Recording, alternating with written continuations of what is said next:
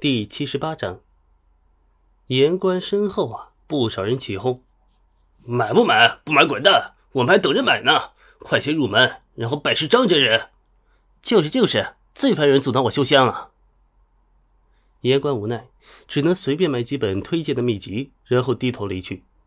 喷子虽然无罪啊，但是不得人心的话，说什么都无力。曹拓散播出去的三流武功秘籍。大多是以几种绝学为顶点，不断的拆解、简化出来的。自然，也有眼光贼亮的江湖高人呢，从中分析出了迹象。所以，比武功秘籍卖的还火热的是各种三流武学的排列组合攻略。其中，甚至有些猜测，哪几种武学组合起来可以会构成某种绝学，从而忽悠了一大批人。信以为真者不在少数。某种意义上。这些推算是对的，但却不全对。罗汉拳还是少林基础武功呢，一般人能学过罗汉拳就能通晓易筋经了？不可能。其实不只是金陵，以金陵为中心，装载着大量曹操所创武功秘籍的大船，正在顺着水路运往大越的各个方向。伴随着曹拓真仙名头的扩散，这些武功秘籍呢，也将迎来极大的市场。这将是一场极为盛大的全民狂欢，而并不仅止于江湖中人的盛宴。大悦科技院的顶楼，王玉与一名面相端正的中年并肩而立，一同看着那些密集扎堆在各处书店的人群。这个张三丰确实很了不起，就凭他治好你的顽疾，我就该感谢他。此时助他一臂之力登顶巅峰，一点也不为过。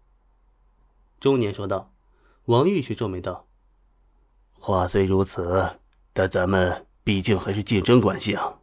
我不求名次，但是你已经蝉联两次第一了，只要再争下去十年，你就彻底稳在第一位了。原本我打算驱虎吞狼，引甄之炳对付张三丰，只是就连周伯通都不是他的一合之敌，只怕甄之炳也难以奈何他，反而会助长他的名头啊。”这个中年当然是大家都以为还在闭关破界限的郭靖。作为一手缔造大越朝、被尊为武帝的人物，他单凭外表来看呀，这除了面相显得颇具威严外，其实与常人区别不大。既无张扬的霸气，也没有什么一米八的气场，普通的呀，就像是一个寻常的贩夫走卒。你呀，心思就是多了些。我虽为帝二十载。却始终不忘自己是人民的子弟兵，我所做的一切都是为了将来能为咱们的国家尽一份力。现在能有人做的比我更好，我们为什么不成全？第一或者第二根本不重要，重要的是他是不是正义的、善良的、有责任心和有使命感的。事实证明，他是一个不错的人，虽然有些脾气，但是依旧不失道德。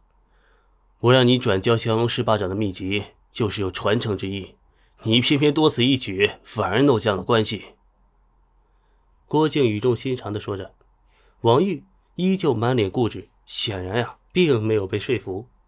他不信任曹拓，哪怕曹拓对他而言有着救命之恩，他始终认为曹操并不像郭靖那样的至公无私。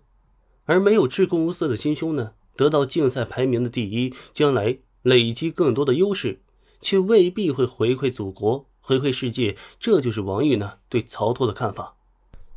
哼，好了好了，不聊他了，说说光头会吧。周伯通这个会长算是个顶雷的，天明这伙人才是真正的幕后操纵者。咱们团队有内鬼，我虽不愿承认，却还是要面对。你锁定人选了吗？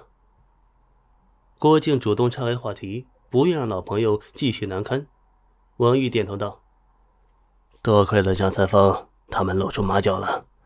我能确定的是，有鲁有角、耶律齐，还有武敦儒和黄蓉。黄蓉。”郭靖的脸上露出极为复杂的神情，随后长长吐出了一口躁郁之气。他的事情你看着处理吧，不必在意我。如果他真的做了伤天害理之事，那就给他应有的惩罚。对他，我唯有辜负。郭靖说话的神情显得复杂又落寞。